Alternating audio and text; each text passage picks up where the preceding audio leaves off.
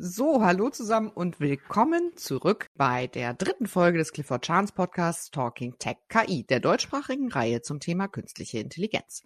Mein Name ist Pia Lorenz und nach einer kleinen Sommerpause spreche ich diesmal wieder mit zwei Gesprächspartnerinnen und Partnern und zwar mit Dr. Jan Konradi. Er ist Counsel im Düsseldorfer Büro im Bereich Commercial Litigation und hat einen Fokus auf Data Litigation. Er ist Mitglied der deutschen und der internationalen Tech Group von Clifford Chance. Moin, Herr Dr. Konradi. Guten Morgen, Frau Lorenz. Und die zweite im Bunde ist Eva Lange. Sie hat bisher noch keinen Doktortitel und deswegen sind wir umso froher, dass sie bei uns ist. Sie ist nämlich eigentlich im Sabbatical, um ihre Dissertation fertig zu schreiben. Frau Lange ist Senior Associate im Frankfurter Büro von Clifford Chance, ebenfalls im Bereich Commercial Litigation und sie beschäftigt sich viel mit Produkthaftungsrecht. Hallo, Frau Lange. Guten Morgen, Frau Lorenz. Ich freue mich sehr, dass wir auch heute wieder über künstliche Intelligenz sprechen können und das, was da so kommen wird. Vor der Sommerpause haben wir relativ viel gesprochen über den Vorschlag der EU-Kommission, die im April eben sozusagen neue Ideen vorgelegt hat zur Regelung von künstlicher Intelligenz auf europäischer Ebene. Ich sag mal, in den ersten zwei Folgen ging es relativ viel um Allgemeines. Also wir haben viel über künstliche Intelligenz im Allgemeinen gesprochen, was sie ausmacht, was sie so anders macht. Es ging sehr viel um den ethik- und risikobasierten Ansatz der Kommission. Heute aber sprechen wir über etwas ganz anderes, nämlich über die Haftung. Und dafür gibt es auch einen ganz guten Grund, denn es gibt schon wieder neue Vorschläge von europäischer Ebene. Frau Lange, erzählen Sie mal. What's up, what's new? Sie haben es schon angesprochen. Im April hat die Kommission die Verordnung vorgelegt. Die Verordnung selbst trifft keine Regelung zur Haftung für künstliche Intelligenz. Es gab letztes Jahr im Oktober eine Aufforderung des Europäischen Parlaments an die Kommission, die Haftungsfragen für künstliche Intelligenz zu regeln. Diese Aufforderung enthält selbst einen Gesetzgebungsvorschlag. Es gibt einen sogenannten Fahrplan vom 30. Juni. Da hat die Kommission ihre Absicht verkündet, einen Gesetzgebungsvorschlag zum Thema KI und neuere Technologien zu erarbeiten. Was soll jetzt am Ende dieses Fahrplans stehen? Am Ende dieses Fahrplans stehen soll ein Richtlinienvorschlag nach dem derzeitigen Fahrplan der Kommission. Und der Fahrplan enthält jetzt erstmal nur eine anfängliche Folgenabschätzung. Das heißt, die Kommission stellt vor, was sie zum Thema Haftung zu regeln gedenkt. Und dazu konnten jetzt erstmal Interessenvertreter bis Ende Juli Stellung nehmen. Und können Sie schon so ein bisschen was dazu sagen, was die Kommission sozusagen als Ende dieser Folgenabwägung vorgibt? Also es steht schon ein bisschen was dazu drin, wie es laufen könnte. Die Kommission erwägt eine Überarbeitung der sogenannten Produkthaftungsrichtlinie. Die Produkthaftungsrichtlinie wurde in Deutschland umgesetzt in das sogenannte Produkthaftungsgesetz. Und die Produkthaftungsrichtlinie ist jetzt mittlerweile schon um die 30 Jahre alt. Das heißt, die neueren Technologien, die es jetzt gibt, sind in dieser Produkthaftungsrichtlinie nicht wirklich berücksichtigt. Jetzt gibt es ein paar Besonderheiten der künstlichen Intelligenz, die normale Produkte nicht aufweisen. Das ist zum einen das Thema Komplexität und mangelnde Durchschaubarkeit oder was auch immer bei künstlicher Intelligenz mit Opazität oder mit dem Blackbox-Effekt bezeichnet wird. Ein normales Produkt kommt in den Verkehr und verändert sich in der Regel nicht mehr, nachdem es einmal im Verkehr ist. Anders kann das bei künstlicher Intelligenz sein oder ist das in der Regel bei künstlicher Intelligenz. Die wird entwickelt, programmiert, dann wird sie zur Anwendung gebracht und lernt immer wieder dazu, optimiert sich selbst, erkennt neue Muster.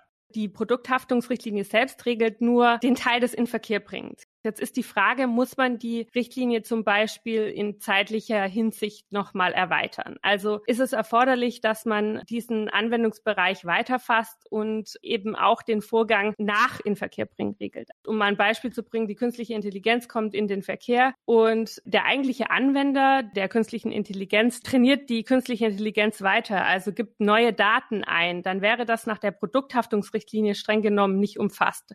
Die Frage ist, regelt man das jetzt? Das heißt, würde sich möglicherweise mit dem Einzug von künstlicher Intelligenz der Haftungszeitpunkt nach hinten verschieben? Also hat man bislang quasi nur gehaftet, bis etwas in den Verkehr kommt? Oder zumindest primär gehaftet, bis etwas in den Verkehr kommt? Ich sag mal jetzt Produkthersteller. Und in der Zukunft müssen wir damit rechnen, dass die Hersteller von Produkten viel, viel länger haften werden, weil sie für ganz andere Dinge haften, nämlich für Veränderungen des Produkts, die erst eintreten, wenn das Produkt schon längst in Verkehr ist? Ja, da sprechen Sie einen guten Punkt an. Nach der Produkthaftungsrichtlinie oder nach dem Produkthaftungsgesetz tatsächlich ja. Da ist nur der Zeitpunkt des Inverkehrbringens relevant. Es ist jetzt aber auch so, dass neben der Produkthaftungsrichtlinie auch nationales Recht existiert und nach der sogenannten deliktischen Haftung, Produzentenhaftung genannt, ist es auch schon bisher so. Das ist eine verschuldensabhängige Haftung im Gegensatz zum Produkthaftungsrecht, das ist verschuldensunabhängig. Und die nationale Regelung sieht eine Haftung auch über den Zeitpunkt des Inverkehrbringens hinaus vor. Das heißt, es gibt sogenannte Produktbeobachtungspflichten, die auch schon bisher gelten nach dem nationalen Recht. Die Richtlinie selbst sieht das nicht vor. Jetzt ist die Frage, möchte die Kommission das trotzdem neu regeln, weil es eben auf europäischer Ebene einheitlich erfolgen soll oder nicht? Das ist ein Punkt, der angedacht wird, ob man das dann tatsächlich so umsetzt und das weiter nach hinten verlagert. Wie gesagt, diese Produktbeobachtungspflicht, die gibt es und die gibt es in Deutschland und die gibt es auch in einigen anderen Mitgliedstaaten, wahrscheinlich sogar in dem Großteil der Mitgliedstaaten. Die Frage ist nur, muss das durch europäisches Recht geregelt werden? Wieso müssen wir denn jetzt überhaupt so viel über Haftung sprechen? Herr Konradi, Sie kommen hier noch gar nicht zu Wort bei den Damen. Ja, vielen Dank. Also ich glaube, erst einmal, KI selbst ist nun mal sehr, sagen wir mal, haftungsanfällig, weil es wird eben viel im Prinzip aus der Hand gegeben und einem System, das man mehr oder weniger gut kontrollieren oder beherrschen kann, den Entscheidungen dann übergeben. Wie sieht Haftung normalerweise aus? Bei der Haftung haben wir immer eine Person, wo man an ein konkretes Verhalten dann eben anknüpft. Und dieses konkrete Verhalten einer Person, das haben wir eben beim Einsatz einer KI nicht. Und das macht eben diese Haftungsproblematik so gravierend in dieser Frage. Was aber eben auch sehr wichtig ist und was man bedenken muss, wir bewegen uns bei dem Einsatz von KI und wenn es um die Frage der Haftung geht, in einem Spannungsverhältnis zwischen der Innovationsförderung auf der einen Seite aber auch der Innovationsverantwortung auf der anderen Seite. Was heißt das? Wir möchten also auf der einen Seite Innovation fördern. Wir möchten, dass KI tatsächlich zum Einsatz kommt, dass wir von diesen einfachen Systemen mit diesen Algorithmen, wenn man das so sagen kann, wegkommen, sondern tatsächlich in die Komplexität hinein. Also denken wir beispielsweise ans autonome Fahren, was ja immer so ein bisschen so das Paradebeispiel dafür ist.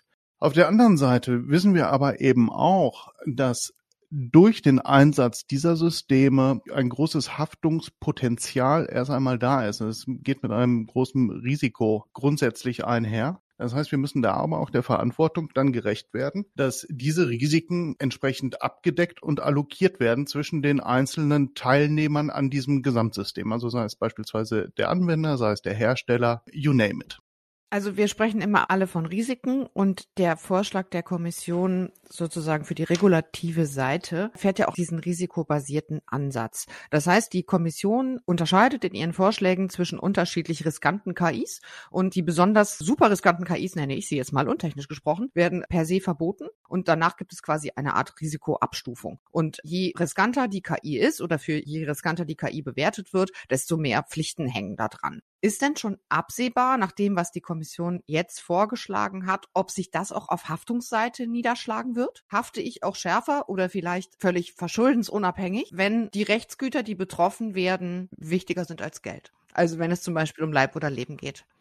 Genauso ist es im Grunde vorgesehen, dass bei dem Einsatz von KI-Systemen mit einem hohen Risiko, dass wir da von einer verschuldensunabhängigen Haftung ausgehen. Das heißt, dass dann der Hersteller. Des autonomen Fahrzeugs zum Beispiel. Zum Beispiel. Ja, weil das ist ja irgendwie evident eine Hochrisiko-KI.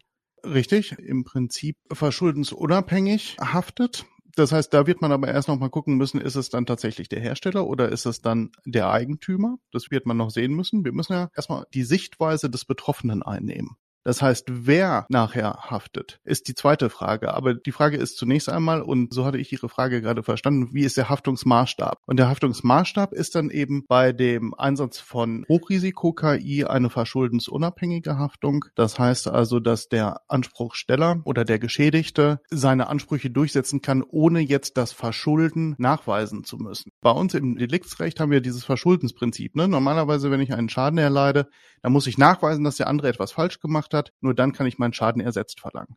Und diese Verschuldenshaftung, wie wir sie normalerweise haben, haben wir dann im Einsatz von Hochrisiko-KI eben nicht. Wir haben eine verschuldensunabhängige Haftung. Das heißt, ich muss nicht den konkreten Nachweis führen, wer da konkret an den Fehler gemacht hat. So, woher kommt das? Das kommt im Wesentlichen dadurch, dass wir bei dem Einsatz von KI nicht von einem singulären System sprechen, sondern von einem System, das in einen Gesamtkomplex von Systemen eingebettet ist. Und die Schwierigkeit, die ich als Betroffener dann habe, ist, konkret zu erkennen, an welcher Stelle jetzt der Fehler entstanden ist, der dann zu dem Schaden geführt hat. Das heißt also die Frage der Kausalität. Das heißt, ich habe unterschiedliche Systeme, die ineinander greifen und da wird es im Einzelfall für den Geschädigten fast unmöglich sein, nachzuweisen, ob jetzt rechts oder links der jeweiligen Schnittstelle das eine oder das andere System dann tatsächlich zu dem Schaden geführt hat. Es kann ja auch denklogisch sein, dass das Zusammenspiel der unterschiedlichen Systeme erst zu dem Schaden geführt hat. Also jedes System für sich betrachtet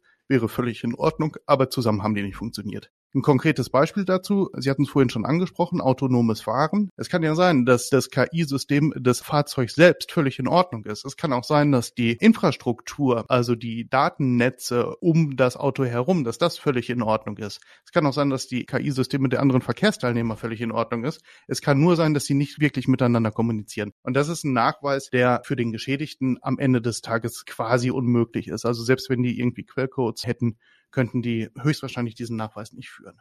Ohne dass diese Haftung geregelt ist, werden wir keine Akzeptanz auf breiter Basis für den Einsatz von KI haben. Ich habe vor ein paar Wochen als Gast an einer Podiumsdiskussion teilgenommen der Technischen Universität München, wo es unter anderem um Haftungsfragen bei automatisierten Supply Chains ging. Und mit mir auf dem Panel saß die Professorin Katrin Merfeld von der Uni Utrecht. Sie ist Marketingprofessorin und die hat mal beleuchtet, was ich hochspannend finde. Was muss seitens des Marketings gemacht werden oder wo müssen die Hersteller darauf Wert legen, um eben im Hinblick auf autonomes Fahren eine hohe Akzeptanz in der breiten Masse, sei es jetzt bei Unternehmen, die autonom fahrende LKWs einsetzen oder bei normalen Usern, die einfach nur einen autonom fahrenden PKW haben wollen. Was muss da gemacht werden? Und die Quintessenz des Ganzen war, die Akzeptanz setzt unmittelbar voraus, dass die Haftung geregelt ist. Also es wird keiner auf diesen Zug aufspringen mit autonom fahrenden Fahrzeugen, solange die Haftung nicht geregelt ist.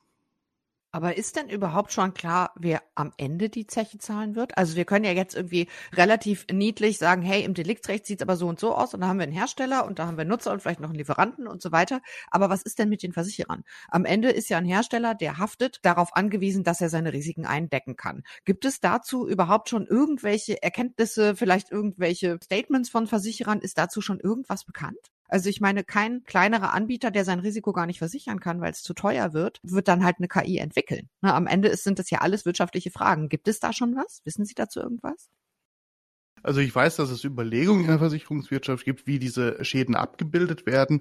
Es gibt auch bestimmte Modelle, wo man schon davon ausgeht, bis zu welchem Grad kann das überhaupt versichert werden. Die viel interessantere Frage ist, wie wird das aber eingepreist? Wir haben ja den einen Punkt, kann das versichert werden? Ja, ich glaube, das ist relativ unkritisch. Was die größte Herausforderung im Moment auf Seiten der Versicherer ist, so bekommen wir es zumindest von unseren Mandanten gespiegelt, ist, wie werden diese Risiken bepreist? Exakt. Genau. Und wer zahlt es am Ende? Ne? Und wie wirkt sich das dann wiederum aus auf gerade kleinere Unternehmen, die vielleicht gar nicht in der Lage dazu sind, diese Prämien zu zahlen? Genau. Mhm. Genau. Gut, wir reden jetzt wieder immer wahnsinnig viel über die Pflichten und über die Haftung von Herstellern. Ich würde gerne nochmal dazu kommen, was denn mit den Nutzerinnen und Nutzern ist. Denn wesentlich mehr Unternehmen setzen ja künstliche Intelligenz ein, als sie herzustellen. So, das heißt jetzt, der Vorschlag zur Verordnung, den die Kommission vorgelegt hat, sieht ja unter anderem auch vor, dass es zum Beispiel mehr Gebrauchsanweisungen geben muss in Zukunft für die Nutzer. Das heißt, die Hersteller müssen den Nutzerinnen und Nutzern der KI mehr an die Hand geben und sagen, das musst du machen, das musst du nicht machen. Wie wird das denn in Zukunft aussehen? Nehmen wir mal an, ich gehe jetzt als Unternehmen in eine Kanzlei und die Kanzlei benutzt Vertragssoftware. Und diese Vertragssoftware wirft einen Fehler aus. So. Für mich als Mandanten bedeutet das, dass ich am Ende tausend Mitarbeiter habe, die leider doch scheinselbstständig sind. Und dann habe ich tausend Prozesse am Hals, die klagen sich alle bei mir ein. Millionen Schaden, alles wird furchtbar enden. Kann ich dann die Anwaltskanzlei haftbar machen, weil die möglicherweise die falschen Daten gefüttert hat? Oder wie komme ich an den Hersteller dran? Was mache ich denn dann als Nutzer?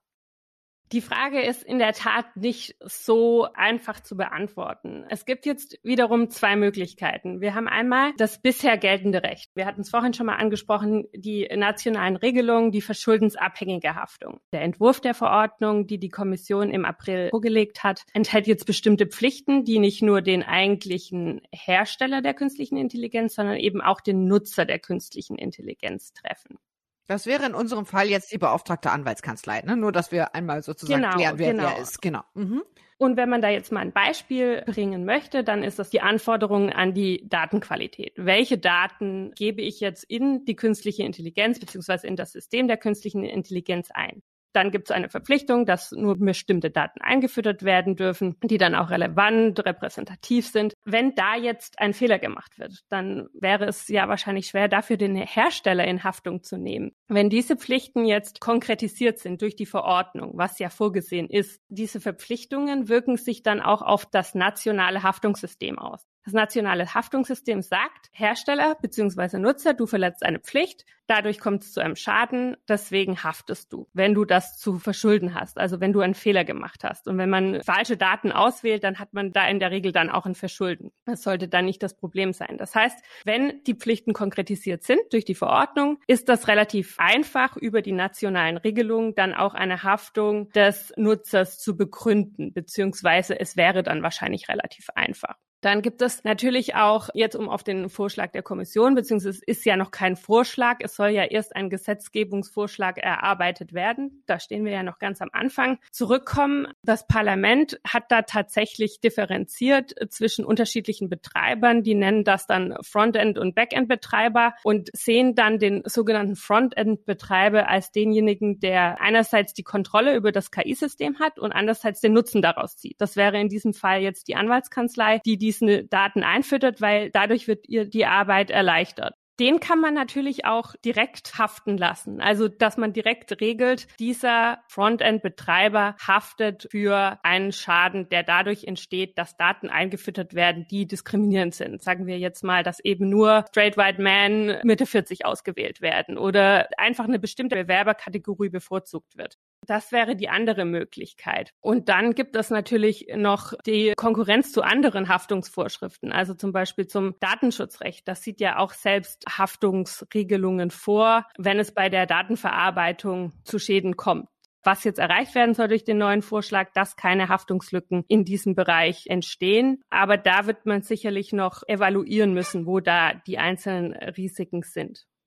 Ihre Frage, Frau Lorenz, wenn ich vielleicht noch ganz kurz was anführen darf, legt aber den Finger vor allem noch in eine ganz andere Wunde. In dem Beispiel, was Sie gerade gesagt haben, haben wir Vertragsverhältnisse. Der große Unterschied zu dem autonomen Fahren. Beim autonomen Fahren, wenn ich mich im Straßenverkehr bewege, dann schließe ich ja nicht mit meinen Mitfahrern einen Vertrag ab, sondern es passiert einfach irgendwas. Deswegen bin ich in dem typischen Anwendungsbereich des Deliktsrechts. In dem Beispiel, das Sie genannt haben, bestehen mindestens zwei Vertragsverhältnisse. Einmal zwischen dem Mandanten und der Kanzlei, das Beratungsverhältnis, und dann zwischen der Kanzlei und dem Anbieter der jeweiligen KI. Das heißt also, dass eine Schadensabwicklung und Haftungsregelung grundsätzlich erst einmal den vertraglichen Regelungen unterfallen. Und das macht es gerade auch aus der anwaltlichen Sicht unglaublich spannend, weil hierdurch die Haftungsregime komplett angepasst werden müssen. Also wir haben, ähnlich wie Frau Lange es gerade auch schon ansprach, wir werden Regelungen aufnehmen müssen, welche Qualität haben die Daten, die wir bekommen. Welche Risikobewertung nehmen wir vor, beziehungsweise lassen wir bestimmte Fehlerkategorien zu? Ja, ich nenne einfach mal ein konkretes Beispiel. Wir müssen in irgendeiner Angelegenheit für eine Document Production in einem Schiedsverfahren 10.000 E-Mails durchsuchen nach bestimmten Schlagwörtern. Kein Mandant zahlt dafür, dass sich da 100 Associates hinsetzen und das dann eben durchgucken, sondern das wird mit Hilfe von Legal Tech gemacht. Dann weiß man aber, diese Anwendungen, die haben eine gewisse Fehlertoleranz, die vielleicht bei, ich weiß es nicht, ich sag nur mal eine Zahl 0,5 Prozent liegt. Das heißt also, das ist die Zahl, wo eventuell dieser KI einfach mal was durchrutscht. Ich möchte das jetzt nicht mit den menschlichen Kollegen vergleichen, weil auch denen, auch wenn es nicht so sein sollte, aber kann zumindest auch was durchrutschen. So, und das sind alles Punkte, die man dann in dem Vertragsverhältnis Verhältnis dann regelt. Das heißt, das müssen im Prinzip auch künftig alle Unternehmen, die künstliche Intelligenz einsetzen, egal wem gegenüber diese KI sich auswirkt, vertraglich regeln, richtig? Absolut gerade im Geschäftsverkehr, dass sie die vertragliche Regelung dann immer als Basis habe. Und wenn man dann einfach davon ausgeht, dass man sagt, wir regeln nichts im Vertrag, dann ist man bei der gesetzlichen Haftung und dann wird es natürlich deutlich komplizierter, als wenn sie das dann alles im Vertrag regeln. Im Vertrag haben sie ja die Möglichkeit, es auf die konkrete Situation anzupassen und dementsprechend dann auch eben zu gestalten und auch eine Risikoallokation vorzunehmen. Also ich war wahrscheinlich schon einen Schritt weiter bei der Regelung, nämlich wenn der eigentlich Betroffene oder der Geschädigte einmal mal nicht weiß, dass eigentlich eine künstliche Intelligenz ihn unmittelbar betrifft. und dass jetzt quasi eben kein Vertragsverhältnis existiert. Und das ist der eigentlich problematische Fall. Natürlich kann man vertraglich sehr viel regeln und wird man auch regeln müssen. Aber um nochmal auf den Vorschlag zurückzukommen, das betrifft natürlich immer den deliktischen oder den verschuldensunabhängigen Bereich, da man vertraglich alles regeln kann. Okay, und wir hatten hier schon die Befürchtung, dass wir über Haftung nicht lang genug sprechen können. Ähm, wir würden uns jetzt wahrscheinlich noch weitere 40 Minuten sehr spannend unterhalten können. Soweit wollen wir aber gar nicht gehen. Ich wüsste jetzt gerne, wie es weitergeht. Frau Lange, Sie haben das schon gesagt. Es gab jetzt bis Ende Juli, glaube ich, hatten Interessensvertreter die Möglichkeit, sich zu dem neuen Haftungsvorschlag der Kommission zu äußern. Wie geht's da weiter? Können Sie eine Einschätzung abgeben, wie lange das alles noch dauern könnte, wie es jetzt weiterläuft?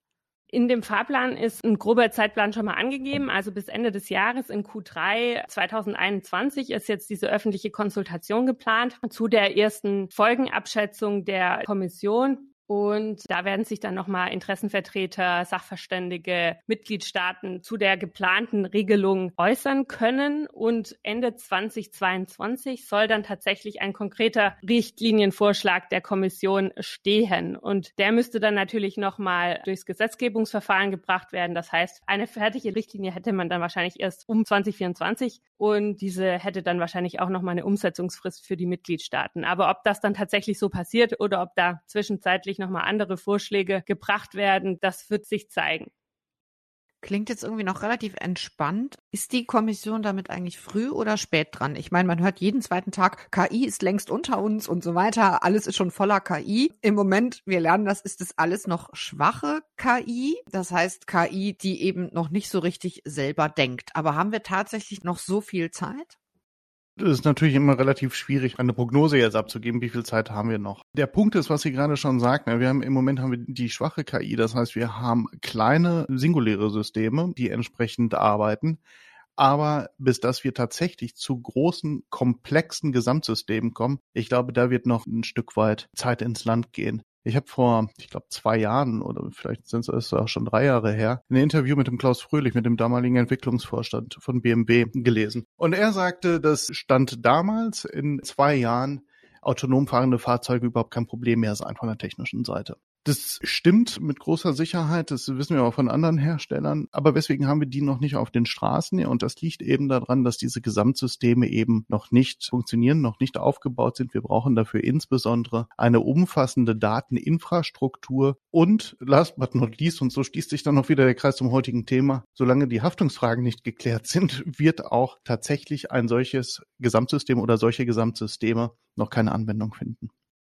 Wunderbar. Da würde ich doch mal sagen, ein hinreißendes Schlusswort für heute. In der nächsten Folge von Talking Tech wird es logischerweise um künstliche Intelligenz gehen. In diesem Fall dann um Datenschutz. Wir haben das schon ein paar Mal angesprochen. Sehr spannendes Thema. Ich freue mich also sehr auf die nächste Folge. Danke für heute sehr, Herrn Dr. Jan Konradi und Frau Eva Lange. Und wenn Sie die nächsten Folgen der KI-Serie Talking Tech und andere spannende Clifford Chance Podcasts nicht verpassen wollen, abonnieren Sie den Clifford Chance Podcast in einschlägigen Apps oder folgen Sie Clifford Chance auf LinkedIn. Für heute war es das von uns. Vielen Dank an alle beide. Ich hoffe, es hat ein wenig Spaß gemacht. Auf jeden Fall. Vielen Dank, Frau Lorenz. Sehr, vielen Dank. À la prochaine an alle.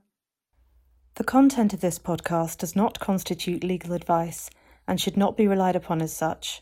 Specific legal advice about your specific circumstances should always be sought separately before taking any action.